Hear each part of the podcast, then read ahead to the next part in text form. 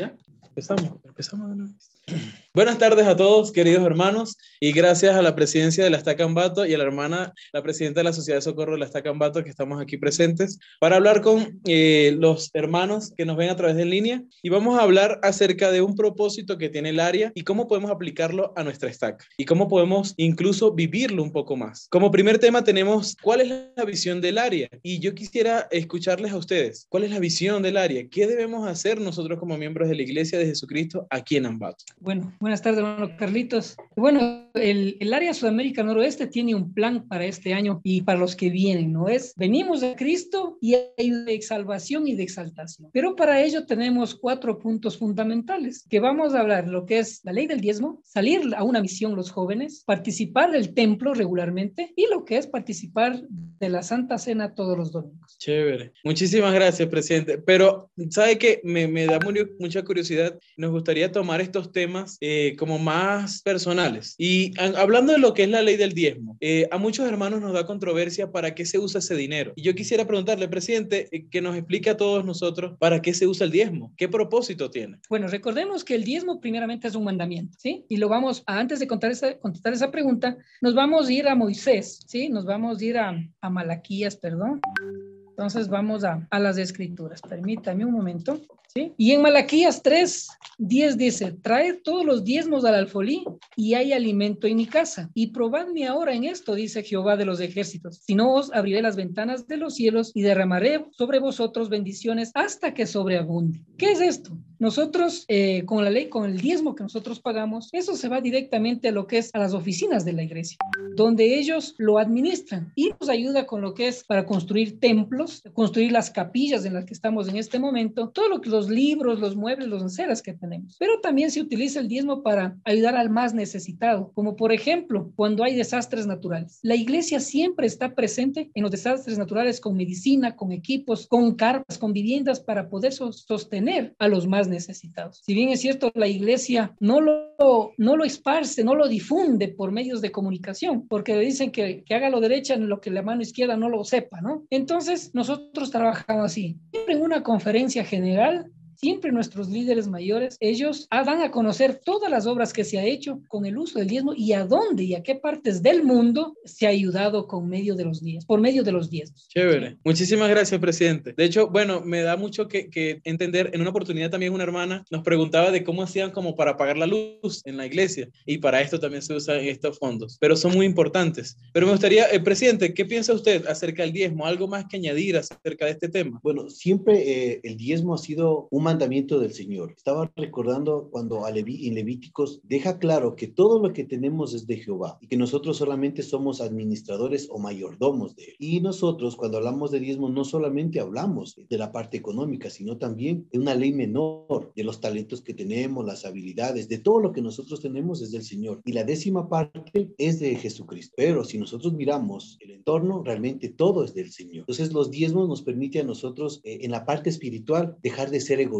nos permite abrir nuestro corazón y nuestra mente para que podamos acercarnos más al Salvador Jesús. El diezmo también no solamente es algo con la cuestión del dinero, sino que nos enseña a ser personas desprendidas de las cosas materiales y saber que el reino de Dios no es algo material, sino que está fuera de este mundo y que nos está preparando para comparecer. Chévere. Muchísimas gracias, presidente, por compartirnos esto. Pero para finalizar, eh, hermana Tatiana, nos gustaría que usted nos compartiera qué bendición usted ha visto palpable del diezmo en su vida. Sí yo cuando, cuando yo y mi familia nos estábamos perdiendo el gran privilegio de, de ir a un santo que nosotros habíamos postergado esa gran bendición eh, mediante una desobediencia a ese, a ese mandamiento. Y cuando empezamos a, a, ser obedientes y a entender que esto no es cuestión de, de dinero o, algo muy del mundo, ¿no? Que era algo sagrado, que era de él y que debe, debíamos eh, dejar de pensar, aprender a pensar en los demás, porque como usted dijo anteriormente, este diezmo es, es para hacer muchas cosas y para bendecir a muchas familias. Y cuando nosotros empezamos a ser obedientes en cuanto al diezmo, eh, las ventanas de los cielos en realidad se y, y no solo en asuntos materiales, sino que nuestro hogar tuvo una estabilidad. Estamos muy felices, ¿no? Como familia, pero más aún cuando obedecemos a esta ley, que trae paz y bienestar. Algo, algo que puedo decir también, eh, hermano Carlitos, es que hay muchos, eh, para los hermanos que no nos conocen, eh, ninguno de nosotros, de los líderes que son de la iglesia, como son, incluyendo nuestro profeta, el quórum de los doce, los setentas de área, el presidente destaca y los hermanos que somos líderes localmente, ninguno de nosotros percibimos un sueldo, sino que nosotros lo hacemos por amor a Dios, porque sabemos que este evangelio es verdadero. Entonces, así como nosotros y los hermanos pagan un diezmo, nosotros lo hacemos. Nosotros también trabajamos, tenemos nuestra familia, tenemos también nuestros trabajos a quienes, a nuestros jefes a los que nos debemos, pero también hay muchos em, hermanos que son emprendedores, que ellos mismos tienen su propio negocio, pero nosotros no lucramos con la ley del diezmo, ¿sí? Como les dije anteriormente, el diezmo va a las oficinas donde se administra sabiamente, pero ninguno de los líderes que estamos presentes o los de los más líderes de la iglesia de Jesucristo, de los santos de los últimos días, ninguno percibe un sueldo. Chévere. Muchas gracias por recalcar eso. Bien, entonces hemos hablado mucho del diezmo y de verdad me llama mucho la atención de que prácticamente lo que mencionó la hermana Tatiana lo resumiría. Cuando nosotros pagamos esta parte, esta décima parte, eh, recibimos las bendiciones del cielo. Literalmente se abren las ventanas. Eso yo también lo he visto en mi vida. Pero eh, el presidente también nos recalcaba de que la visión del área también tiene varios puntos, que otro también era la misión. Hablando de la misión en específico, algunos jóvenes tienen algunos desafíos de por qué o cuál sería el propósito en específico de salir a una misión. Y presidente Molina, si usted nos puede decir cuál es el propósito en sí de salir a una misión. Bueno, hay varios propósitos. Sin embargo, Santiago, en la capítulo 5, en el último versículo, dice, y sepa que el que haga volver del error al pecador cubrirá multitud de pecados. A veces nosotros no comprendemos que tenemos que arrepentirnos de nuestros pecados. A veces como personas pensamos que le hacemos un favor a las personas, pero somos nosotros quienes realmente podemos sentir el amor que nos da el Salvador Jesucristo al permitirnos ser parte de esta obra. En Doctrinas y Convenios dice, si me trayeras una sola alma, y alma es la nuestra. Si nosotros podemos tener en nuestra mente que si nosotros podemos salvar nuestra propia alma a través de la predicación del Evangelio, nuestra vida va a cambiar. Eh, predicar el Evangelio tiene sentido cuando nosotros expresamos amor. El presidente José Smith decía, cuando una persona está lleno de amor, quiere salir a la casa y quiere salir no solo a bendecir a su familia, sino a todo el mundo entero. Quiere contarle a todos la felicidad que le da. A través de las redes sociales ahora estamos expresando de que esto no solamente es para los miembros de la iglesia, es para todo el mundo entero, que todo el mundo es invitado a salir una misión. Es una obra de amor. Muchísimas gracias, presidente. Ahora, presidente Orozco, nos gustaría que, que, usted nos comentara qué bendiciones usted ha recibido por la que una persona haya salido a la misión. Tal vez esos misioneros que tocaron su puerta. Gracias. Buenas tardes, Carlitos. Sí, cuando nosotros nos enseñaron los misioneros del Evangelio, mi hijo tenía dos años. Entonces, el Evangelio que ellos nos enseñaron fue real y verdadero. Entonces, yo con mi esposa dijimos, nuestro hijo tiene que ser misionero. Y él era todavía pequeño, pero lo preparamos para eso y nos preparamos nosotros también como padres. Y cuando él tuvo 18 años, lo enseñamos para que él pueda decidir ir a una misión y tuvo el privilegio de recibir una misión y nos sentimos muy felices como padres y sé que eso ha ayudado a la vida de él y también nos ha ayudado a la vida de nosotros el poder saber que él está cumpliendo un mandamiento de Dios. Y cuando él ya iba a terminar su misión, alguien nos enseñó que como padres también debíamos prepararnos para recibirlo y así lo hemos hecho, hermano Carlos y nos ha dado mucha alegría y felicidad por eso. No solamente la persona que incluso sale a la misión es bendecida, las personas que reciben a estos misioneros son bendecidas. Todos nosotros, incluso los que nos están viendo en línea, creo que han sido bendecidos por parte de este evangelio, por parte de un misionero que en una oportunidad tuvo que salir a la misión. Eh, él tuvo la oportunidad también de salir a la misión en el año 2014, 2016 y fue una experiencia muy gratificante. Eh, conocí muchas personas que me dieron eh, mayor testimonio de, de, ver su fe en acción, saber incluso dejar el pecado a un lado y asistir a la iglesia y ver el arrepentimiento y el perdón de los pecados. Pero saben que estaba pensando también en el próximo tema que vamos a hablar, que es el templo. Y entonces eh, el templo literalmente es la casa de Dios. Y yo pensaba de que cómo nosotros podemos tener ese espíritu constantemente. A veces se nos hace muy difícil asistir al templo. Entonces, pero yo quisiera que la hermana Tatiana, usted nos hablara un poquito de, de por qué o cómo podemos poner esa meta de asistir regularmente al templo, ya que para algunos se nos hace muy difícil. Eh, bueno, eh, en realidad eh, como familia hemos hemos tratado de tener esa meta, ¿no? De por lo menos asistir cada, cada tres meses una vez al templo. Entonces, eh, es hermoso porque desde que mi hija fue muy pequeña, todos los viajes al templo hemos asistido. No se duerme, ustedes saben, cuando se viaja al templo es toda la noche, no dormimos, pero la obediencia y, y lo que se siente allá es muy especial. El hecho de poder eh, estar en su casa, de poder sentir su presencia y de poder tener revelación, tanto personal como para la familia, es un privilegio. Y yo creo que debemos de tomarlo eh, el templo como ese lugar sagrado, que hacer todo. Eh, yo creo que podemos ahorrar un poco de dinero cada semana para las personas que se nos hace más difíciles porque tenemos familias grandes, pero yo sé que si tenemos esa mira, si oramos siempre por ese propósito, al igual, igualmente leemos, podemos lograr. Y que sea esa meta eh, para todos, hermanos, porque como nos hizo la invitación el presidente Russell M. Nelson en, en la última conferencia, él, él, nos incita,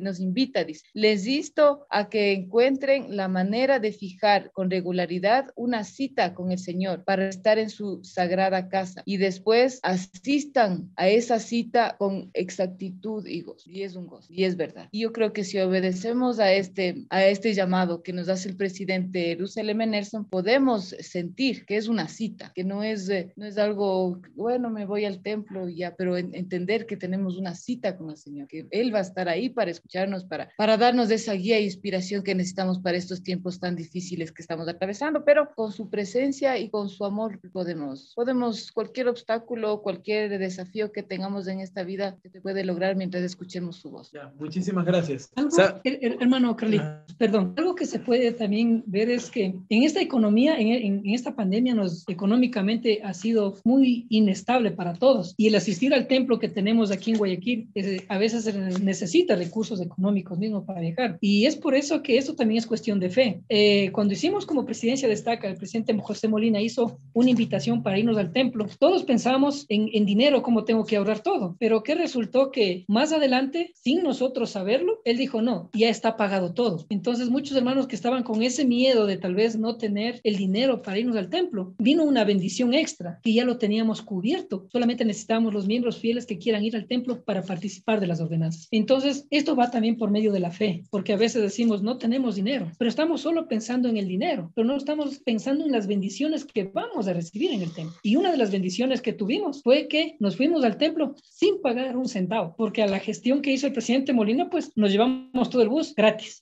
Entonces, eso, eso fue bueno. Y de aquí en adelante tendríamos que pensar más eh, en el compromiso, como dijo la, la, la hermana Tatiana, de, de, la entrevista que voy a tener con el Señor. Entonces, yo no voy a pensar en el dinero, sino en la entrevista que voy a tener con el Padre Celestial, con el Señor Jesucristo, y pensar en lo que yo voy a hacer ahí y recibir las ordenanzas. Chévere.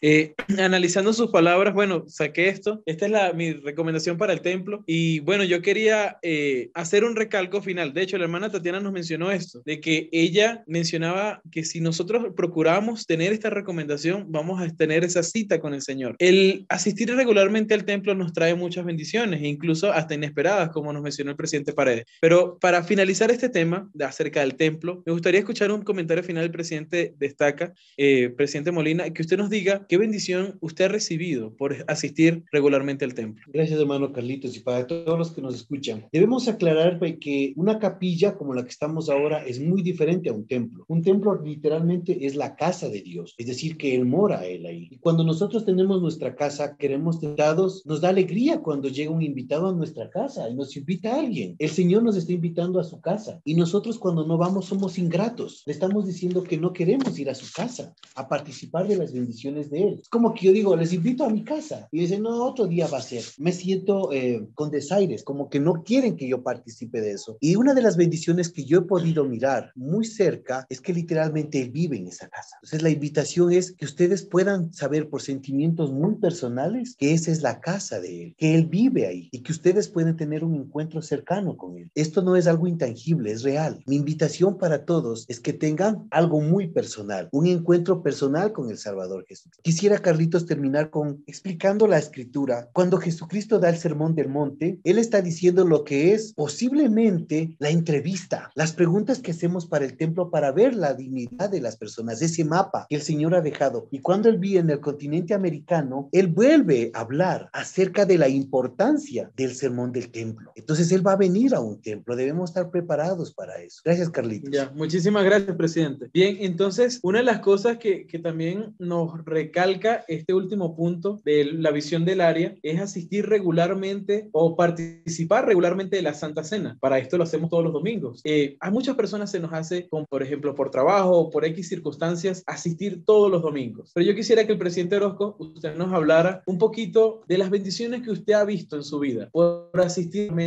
los domingos a la iglesia.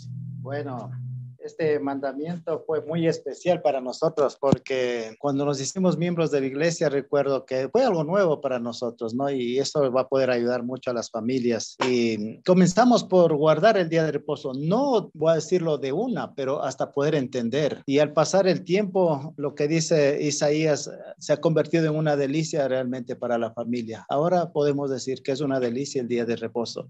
Y para respaldar en esto, en Doctrina y Convenios 50, en la sección 59 del 9 a 13 dice lo siguiente, y para que más íntegramente te conserves sin mancha del mundo, irás a la casa de oración y ofrecerás tus sacramentos en mi día santo, porque en verdad este es un día que se te ha señalado para descansar de tus obras y rendir tus devociones al Altísimo. Sin embargo, tus votos se ofrecerán en rectitud todos los días y a todo tiempo. Pero recuerden este día, del Señor ofrecerás tus ofrendas y tus sacramentos al Altísimo, confesando tus pecados a tus hermanos y ante el Señor. Y el último, el 13, dice lo siguiente, y en este día no harás ninguna otra cosa sino preparar tus alimentos con sencillez de corazón, a fin de que tus ayunos sean perfectos, o en otras palabras, que tu gozo sea cabal. Si nosotros guardamos este mandamiento y nos y damos de nosotros todo nuestro esfuerzo, el Señor nos bendecirá y fortalecerá en todo aspecto, ya sea coordinará Él nuestros trabajos, nuestras acciones, y seremos bendecidos por asistir a la iglesia. Yo puedo testificar de ello. A veces, cuando uno tiene los hijos pequeños, a veces ellos se levantan un poco, no, no quieren levantarse, pero hemos hecho nuestro esfuerzo y hemos estado ahí. Y hoy he podido ver el fruto, mis hijos ya son adultos y ya no tengo que estarles diciendo irán a la iglesia, ellos lo hacen solos ya.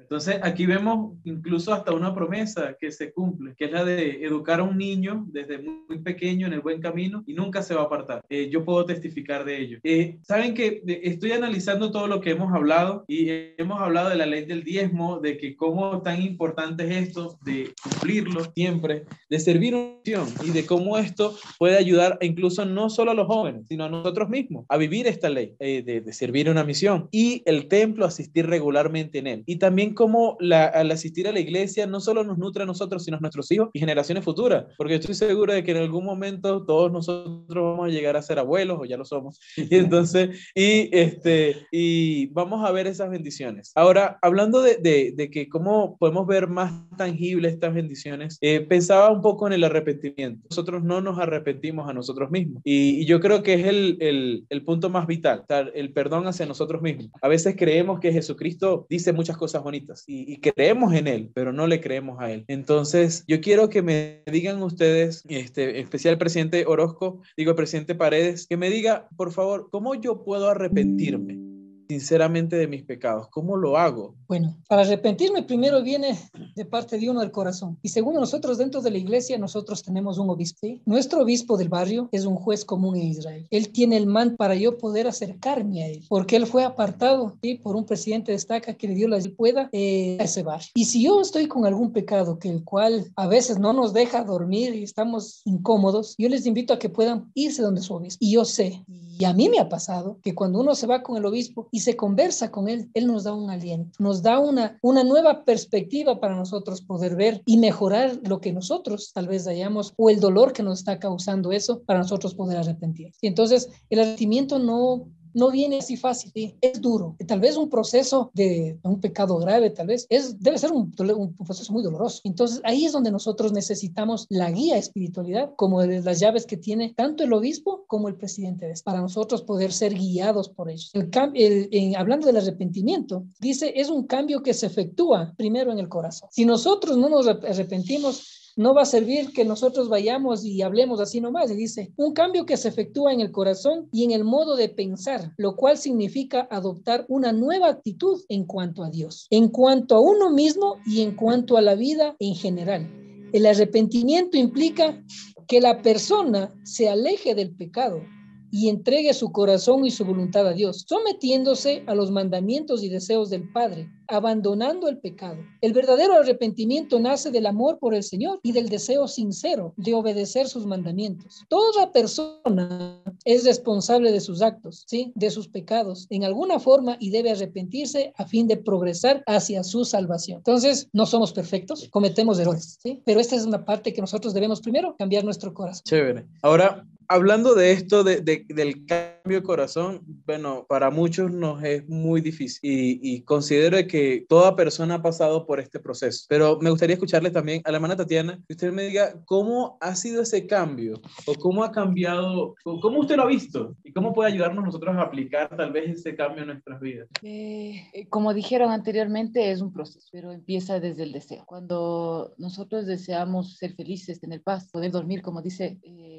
y más que todo, sentir ese... Para mí el arrepentimiento, cuando he tenido la oportunidad de arrodillarme y pedir disculpas y, ir donde, donde un poseedor de sacerdocio llamado para, con las llaves para poder eh, darme esa guía, como él me dijo en una entrevista, algún obispo me dijo, tus cargas, déjalas aquí, que el Señor y él lleva tu. Entonces, ve, vete en paz. Cuando uno sale de esas entrevistas, en verdad, uno sale libre y uno se siente feliz porque vuelve a sentir al Señor, le vuelve a sentir cerca, le vuelve a sentir al lado de uno. Y el Espíritu Santo es el que, que nos va a dar ese, esa paz, nos da ese consuelo. Y que si sin la guía del Espíritu Santo no podemos saber la voluntad de Dios. Y cuando no estamos conectados con el Espíritu, como dice, como dijo nuestro profeta, que difícil en estos tiempos va a ser si es que no estamos conectados. Si no estamos en sintonía con el espíritu en estos últimos tiempos, no sobreviviremos. Y no sobreviviremos porque estamos en una época donde Satanás también está haciendo... Entonces, eh, mi, mi, consejo es que no hay pecado que Padre Celestial no pueda perder. Y que si lo hacemos a diario, porque todos los días cometemos errores. Entonces, que nuestro arrepentimiento tomémosle como un privilegio, como una bendición. Cada día o cada mañana o cada noche podamos arrodillarnos y pedir disculpas por algún mal pensamiento, algún mal sentimiento, alguna palabra maldicha que pudo haber herido a nuestro cónyuge, a nuestros hijos. A veces alzamos la voz, estamos estresados del trabajo. Entonces, pedir disculpas. Y Él, ¿cuántas veces nos perdona? Es, es, un, es una bendición demasiado grande, digo yo. A veces estamos ahí, ya pedimos disculpas y volvemos, pero Él siempre está ahí para ayudarnos, para guiarnos y para consolar. No olvidemos que tenemos la guía del Espíritu Santo, las cosas serán mejor.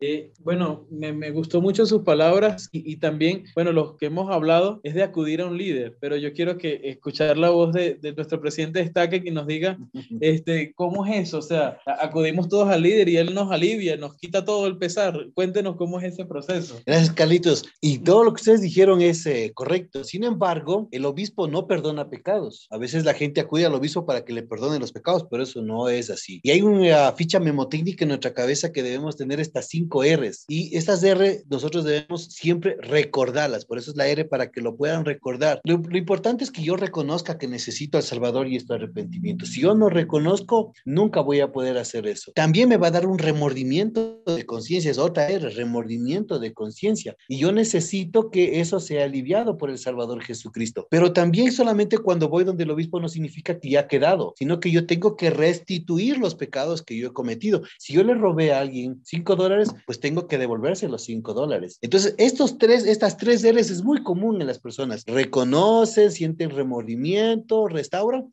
pero falta una cuarta R que me encanta, que se llama la reconciliación. Debemos reconciliarnos con nuestro prójimo y con el Salvador Jesucristo. Y la última R es la más importante, el Redentor. Hay que incluir al Redentor en este ejemplo de expiación. Entonces nosotros, cuando sentimos este proceso, este cambio, sentimos que podemos sentir paz en nuestro corazón. Carlitos, para mí es un verdadero privilegio poder acudir a mi obispo. Yo hoy día fui donde mi obispo, como presidente estaca, y dejar mi carga. Y les invitamos a que cada uno de ustedes puede asistir donde su obispo. Todos tienen obispos, todos, absolutamente, incluyendo nosotros. Tenemos un obispo y debemos ir donde el obispo, no para que nos perdone los pecados, sino para que nos ayude a entender en el proceso de estas R para que queden en nuestra mente, recuerden, para que puedan incluir al Redentor y al Salvador Jesucristo. Yo sé sin ninguna duda, Carlitos, que el Estacambato necesita sentir más el arrepentimiento, pero sobre todo que sienta lo que dijo la hermana Tatiana, que no es un castigo, sino que es una bendición arrepentirnos. Que el consejo que nos dan nuestros líderes es para mejorar. Yo puedo decirle sin ninguna duda en mi corazón lo que dijo José Smith. Por esto sabréis que un hombre se ha arrepentido. Los confesará y los abandonará. Si nosotros dejamos esa carga a alguien, literalmente, como es el Salvador Jesucristo, nuestra vida va a ser mejor. Esa es la invitación, a dejar la carga a nuestros líderes. Chévere, muchísimas gracias, presidente. Entonces, la verdad, a mí me, me, lo que quisiera como recapitular de todo esto, lo que acabamos de hablar, es de que acudamos a nuestros líderes, en especial a nuestro obispo o presidente de rama. Entonces, acudamos a ellos y con ese espíritu más bien de reconciliar. Me gustó esa palabra, reconciliarnos no solamente con, con Dios, sino también con nuestro prójimo, porque tal vez en este proceso de arrepentimiento tenemos que reconciliarnos con una persona que le hayamos hecho daño. Entonces, yo sé que el Señor nos está para perdonarnos a todos nosotros. Y hablando del perdón y de reconciliarme con el prójimo,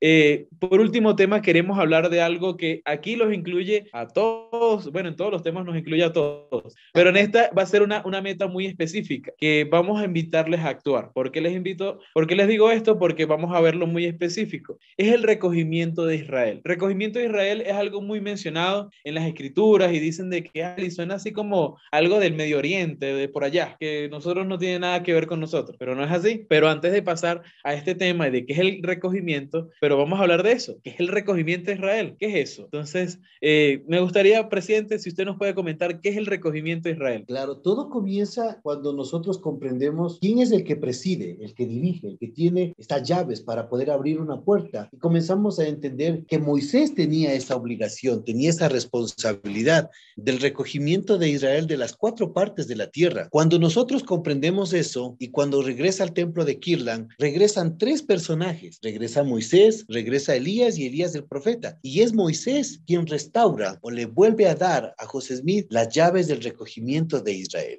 Y él se las da a través de sus sucesores a los profetas. Y el presidente Nelson es el que tiene las llaves para el recogimiento de Israel. ¿Y qué es el recogimiento de Israel? Es un lugar donde puedan estar todos los santos y edificar una ciudad, donde ellos puedan sentir esa paz y esa armonía, esa paz espiritual que el Señor lo había dicho. El Señor siempre ha tenido un pueblo escogido, siempre. Y ese pueblo era el pueblo de Israel. Porque ustedes saben, ese pueblo fue esparcido ahora tiene que ser congregado. Y existe una congregación espiritual y una congregación literal. Estamos teniendo esta congregación literal y la vamos a tener en nuestras estacas. Cuando nosotros nos unimos a través de este linaje, permitimos que en las estacas se dé el cumplimiento del recogimiento de Israel. Yo me siento privilegiado al ser el presidente de estaca y tener las llaves del recogimiento de Israel para la estaca Ambato. Y eso significa que todos los que me están escuchando pueden comprender que si me escuchan y me entienden lo que les quiero transmitir, literalmente vamos a recoger al pueblo de ese largo esparcimiento y reconciliar el convenio que se hizo con nuestro Padre Celestial, Jesucristo, con este amado pueblo de Israel. El recogimiento es eso. A pesar de que ustedes han escuchado día esta palabra eh, reconciliación, es importante porque a veces escuchamos como miembros de la iglesia la palabra expiación y, o la palabra atonement en inglés, pero literalmente significa reconciliarse. Nuestro Padre Celestial quiere reconciliarse con su pueblo, el pueblo que lo tuvo escogido. Eso es el recogimiento de Israel, una reconciliación literal. A pesar de que no estamos al nivel de nuestro Padre Celestial, Él hace un convenio con este pueblo y quiere darnos algo. El recogimiento de Israel tiene un propósito, una herencia. ¿Cómo se sentiría usted si sabe que su padre le ha dejado una herencia, le ha dejado un testamento? Feliz, presidente. ¿Usted cómo se siente que, que le ha dejado su, su tatarabuelito una herencia? Maravilloso, digo. Usted, Carlitos, ¿cómo se siente de, de, saber que usted tiene algo dado por nuestro Padre Celestial? Es decir, literalmente un testamento que le deja a usted una herencia. Todo, o sea, realmente Él nos da todo. Todo lo que vemos es de nosotros. Hermana Tati, ¿qué siente usted al saber que Dios le ha dejado una herencia? Que debemos luchar por eso. Literalmente, hermanos, quiero que entiendan que literalmente Dios nos ha dejado tierras prometidas, o sea, tierras donde seremos libres, donde tendremos el privilegio de tener el sacerdocio, las escrituras. Literalmente tenemos herencia. Esto es el recogimiento de Israel. Las personas tienen que correr a buscar su herencia, las bendiciones que el Padre les dejó a ellos. Esa es la invitación que yo puedo hacerles, Carlitos, que acudan a las estacas y que busquen a sus presidentes y busquen sus herencias que tienen tienen. Busquen las tierras que les han heredado sus antepasados. Busquen literalmente las bendiciones espirituales que les ha dejado. Yo eso lo sé, Carlitos. Sé que eso es el recogimiento de Israel. Chévere. Muchísimas gracias, presidente, por esa introducción hacia el recogimiento de Israel. Ahora, yo quiero que, que veamos maneras de aplicar, de cómo podemos aplicar este recogimiento de Israel. Sabemos de que uh, el recogimiento de Israel implica a todas las personas de la tierra, literalmente todas. Entonces, ya seamos por herencia o por incluso adopción, entonces podemos ser parte de este recogimiento. Esto quiere decir de compartir este evangelio. El presidente destaca, hace poco mencionó, de que una persona, incluso cuando tiene este deseo tan enorme, este gozo, no se queda callado y no se queda con su familia, sino que quiere compartirlo con todo el mundo. Ahora, pero esto me surge, tengo que compartir el evangelio, es obvio que sí, pero a muchos de nosotros nos da temor y nos dicen, es que no, no sé cómo llegarle a esta persona. Yo quisiera que ustedes me dieran algunos consejos o nos dieran algunos consejos para cómo hacer y cómo compartir este evangelio con las personas. Y me gustaría que el presidente Paredes nos compartiera. ¿Cómo usted puede, cómo usted nos, qué consejo nos daría bueno, para compartir a las personas? Bueno, justamente eh, yo me sorprendí al verle a una, eh, una ingeniera que trabaja en una X empresa a la cual yo siempre asisto por darle, por dar asistencia técnica por mi trabajo, pero nunca le he topado el tema del evangelio porque más ha sido trabajo. Oh, sorpresa que un domingo estoy en la estaca y saliendo de la, eh, justo están las clases, me topo en el pasillo con ella y me dio tanta alegría verle a ella que le dije, ingeniera, o sea, me, me salió, ¿no? El, el, el, nombre, ingeniero Betty, le digo. Entonces me llenó de, de, de gusto de saber que ella ha estado eh, asist, eh, recibiendo las charlas con las misioneras, pero fue tanto el gusto que tenía que no me acuerdo qué nomás le dije. Y lo que sí me pidió es que no le dijera, ve, ingeniera Betty, que le diga solamente Betty, pero eh, era más por la costumbre de, de trabajo. Y, y, yo nunca lo había hecho con ella, o sea, yo siempre era relación laboral, pero desde que le vi a ella en la iglesia he estado un poquito más pendiente con las misioneras de cómo está su avance y yo le he estado enviando eh, videos de la iglesia, de la restauración de la iglesia, de, del profeta. Hay una, una historia muy grande que me, que me gusta, que son Tesoros en el Cielo, la historia de John Tanner, que me gusta muchísimo esa historia, que se la compartí creo que ayer en la mañana. Entonces, yo pienso que solamente haciendo esto, de compartir un video, de compartir un video a un amigo y de enseñarle, estamos haciendo tal vez nuestra parte. No lo, no lo suficiente, pero estamos empezando a, a compartir el Evangelio. Y de ahí viene el segundo paso, que es abrir nuestra boca e invitarle a que nos conozcan, e invitarles a los misioneros a hacer una noche hogar e invitarles a, a nuestros amigos, ¿no? Que es el temor más grande que nos da que a veces la burla, tal vez digan, no, no, no quiero ir, el, el miedo tal vez al rechazo. Pero ahora que estamos aquí y vemos que estamos en los últimos días en el recogimiento de Israel, en algún momento mi amigo va a decir, ¿y por qué no me avisaste? Entonces tenemos que abrir nuestra boca urgentemente para que nuestros amigos y nuestros familiares sepan de esta verdadera doctrina. Yeah. Muchísimas gracias, presidente, por compartirnos esto. Saben que me, me, llegó a la mente una escritura que quisiera compartirles. Está en Alma 19 y versículo 16. Eh, en, una, en esta oportunidad, eh, Amón, un buen misionero del libro de Mormón, él está compartiendo el, el, evangelio con el rey Lamoni. Y en esta oportunidad, este rey cae tendido y luego la reina. Y entonces, pero no quiero enfocarme en él, sino en, en una joven. Ella se llama Abish. Y vamos a ver qué hace. Dice, y sucedió que invocaron con ahínco el nombre del Señor hasta que todos hubieron caído a tierra salvo una mujer lamanita, cuyo nombre era Abish, la cual se había convertido al Señor muchos años antes a causa de, de, una notable visión de su padre. Y el versículo siguiente dice, de modo que se habían convertido al Señor y nunca lo había dado a conocer. Por tanto, cuando vio a los siervos de Lamoni, habían caído a tierra y que también su ama, la reina y el rey y Amón se hallaban caídos en el suelo, supo que era el poder de Dios y pensando que esa oportunidad de hacer saber a la gente lo que había sucedido entre ellos y que el contemplar aquella escena los, habría que, los haría querer, creer en el poder de Dios. Corrió pues de casa en casa, haciéndolo saber al pueblo. Entonces me llama la atención de esta joven que ella fue de casa en casa, o sea, ni siquiera fue al vecino, fue a todo, a todo el vecindario, de casa en casa para que vieran el poder de Dios. Actualmente pueden verlo no solamente con una visión notable, pueden verlo en los domingos. Todos los domingos pueden ver esta visión notable. Un discurso, no necesariamente tiene que ser un líder. Yo les aseguro de que incluso hasta hasta una persona, una hermanita. Este, el día de hoy, eh, en nuestra reunión, eh, una hermana discursó y esa hermana, eh, esa hermana me hizo sentir que realmente su testimonio era auténtico. Entonces, yo considero de que cada testimonio es auténtico y es la manifestación del poder de Dios. Entonces, queda de nuestra parte abrir nuestra boca. Tal vez no de casa en casa, bueno, sería lo ideal, pero sería empezando con un amigo o con un familiar. Tal vez tengamos un familiar que ya sabe del Evangelio, que ya conoce. Entonces, podemos hacer nuestra parte. Entonces, presidente Orozco, usted me gustaría que nos compartiera ahora ¿Qué bendiciones creen que podemos obtener por predicar el Evangelio o hacer parte de este recogimiento de Israel? Sí, saben que estábamos pensando mucho con, con mi esposa. Parece que el presidente dijo el otro día que debemos hablar con todos del Evangelio, ¿no? Y yo tengo vecinos y he estado orando mucho por ellos para poder tener la oportunidad de compartir. Pero, y con mi esposa nos hemos puesto algunas metas. Y últimamente, como a mi esposa, los compañeros, mi esposa es maestra, entonces le preguntan mucho que cómo es la iglesia. Entonces ella ha tenido la oportunidad de compartir algunas cosas de la iglesia y les hemos invitado para que vengan. Este viernes tenemos un programa en el barrio Pradera, entonces les hemos invitado para que vengan y vean. Tenemos planificado algo poderles hacer conocer la capilla y algunas, como hacer como un tour misional más o menos lo que antes hacían, entonces poderles dar a conocer. Y, y alguien dijo de que los últimos tiempos las personas se interesarán por saber de qué está para muchas personas y eso nos da mucha alegría de poder saber que hay personas que sí quieren conocer la iglesia y estamos orando por eso para poder poderles ayudar y saber cómo o qué decirles para que ellos puedan venir a Cristo, hermano Carlos. Chévere, muchísimas gracias, presidente. Entonces, yo creo que, que más que hablar de este tema, ahora nos toca actuar. Entonces, nos gustaría establecer una meta. Yo creo que, eh, eh, hablando de, de esto de, del 1%, o sea, saben que la, la población de, de, Ambato, de La Tacunga,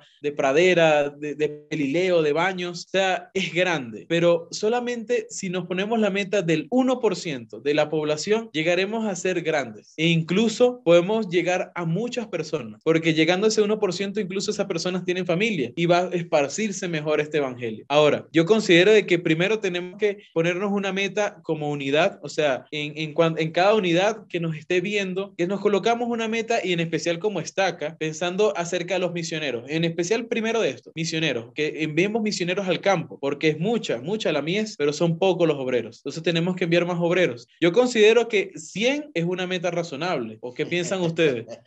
Bueno, si estabas hablando, Carlitos, del 1%, yo estaba pensando ¿Y cuánto es el 1% de, de, Ambato? ¿Cuánto es la población en Ambato? Estábamos hablando hoy en Salcedo. Salcedo, ¿cuánto es la población, Carlitos? 75 mil. Imagínense 75 mil. El 1% estamos hablando de 750. El, cero, el 1%. Eso significa mandar, mandar 75 millones del 1, incluso el 0,1. La idea es que podamos abrir nuestra mente y comenzar a visualizar. El ejército de la MAN eran, se hablaba de 2 mil, de 3 mil, de 4 mil. La idea es que los hermanos que nos están escuchando puedan colocarse una una meta, una meta alcanzable. Estamos hablando del 1%, el 10%. Significa que mandemos muchas personas. Y es una buena idea. Yo pienso que podemos nosotros ponerlo tentativamente, mandar unos 100 misioneros, es una buena meta. Sin embargo, considero que pudiéramos abrir nuestra mente y buscar a más personas. De hecho, miren, uno de los regalos que nuestro Padre Celestial nos da al recogimiento de Israel es de las dos partes, tanto en la predicación del Evangelio como hacer la obra en el templo y la historia familiar. Y una de esas de esos grandes misioneros que tenemos es el libro de Mormón. El libro de Mormón es el mejor misionero que nosotros tenemos. El libro de Mormón nos permite a nosotros compartir el Evangelio y nos permite a nosotros darlo a conocer a las personas. Es el mejor regalo que alguien puede tener. Si alguien nos escribe a través de las redes sociales o alguien de los que están nuestros vecinos no tiene, tenemos que hacerlo. Chévere. Entonces, eh, eh, acerca de esta meta, me parece razonable porque son bastantes unidades y considerando, considerando tal vez un mínimo de 5 por unidad, 10 tal vez, podemos llegar y sobrepasar esta, esta meta. Ahora ahí tenemos 11 unidades. Estamos hablando de, teniente, de poder tener 10 por cada unidad, estaríamos hablando de unos 110. Y bueno, alguien de los que nos está escuchando va a decir, pero bueno, mi, mi unidad es pequeña, no voy a conseguirlo. A mí me decía alguien, vaya a buscarlo debajo de las piedras y encuentre a las personas que el Señor Señor las ha preparado para que puedan unirse en esta red. Lo Sí. que pasó en, en La Maná, fueron y encontraron a la persona que idónea para que presida esa parte en La Maná. Más eh, interesante. Ahora, también es algo interesante de lo que pasó. A veces, Carlitos, tú decías algunas formas de predicar el Evangelio. Mi esposa quiso salir a la misión, pero no pudo. ¿Por qué? Porque tomó la misión más difícil, el matrimonio.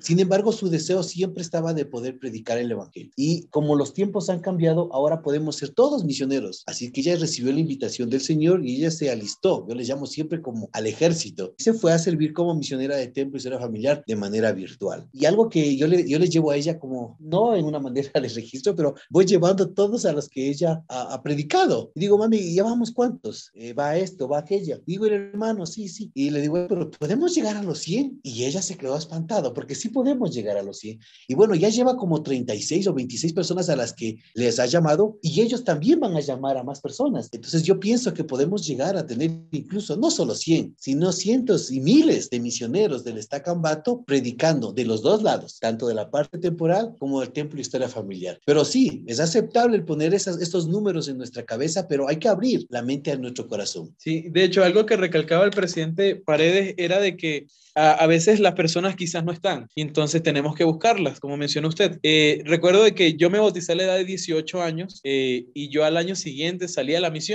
Entonces, tal vez las personas están allí y entonces solamente hay que buscarlas. Tal vez no tengamos ahí, pero tal vez dentro de un año ya tengamos esas personas. Pero la meta es ponernos de este año. También otra meta que queremos es de que cada uno de nosotros salga una persona. Imagínense, si hagamos el uno por uno, o sea, yo traer a otra persona y mi congregación eh, hay, no sé, 60, se va 120. Es el doble. Y entonces, 100%. y, y no, pero no queremos me- mencionarlo en números, o sea, lo que queremos es, es que lo vean de que va a haber muchas personas, que esta iglesia no va a dar, van a tener que construir otra iglesia. Entonces, queremos que lo vean de esa magnitud, que la iglesia está creciendo y puede crecer, pero todo depende de nosotros, hacer nuestra parte. Entonces, la invitación es sencilla. Vivimos la ley de diezmo, aplicamos esto a nuestra vida, asistimos regularmente al templo. También las personas que pueden servir a una misión no solamente regular, sino también de templo, historia familiar. Entonces, tenemos que, podemos la oportunidad de servir al Señor. También asistimos regularmente a las reuniones de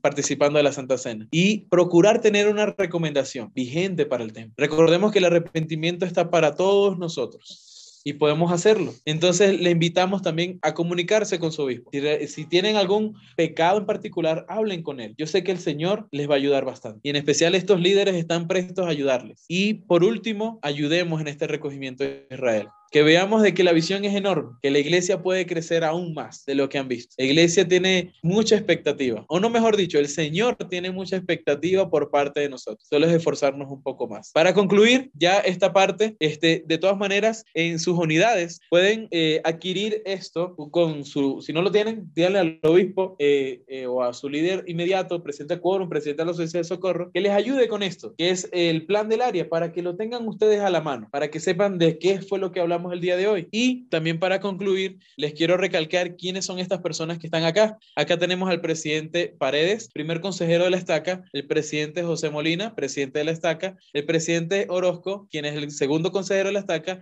y la hermana Tatiana, que es la presidenta de la Sociedad de Socorro de la estaca. Y mi nombre es Carlos Bermúdez, que yo estoy aquí como moderador, ayudándoles a ellos a, a co- a coordinar estas preguntas. Entonces, realmente, si tienen algún comentario, pregunta, háganlo en los comentarios, que alguien les va a ayudar respondiendo estas preguntas. Yo sé que realmente el Señor nos va a guiar y nos va a instruir y to- sobre todo nos va a ayudar a finalizar esta obra que es del Señor. Entonces, presidente, sí, palabras finales para los hermanos que nos ven.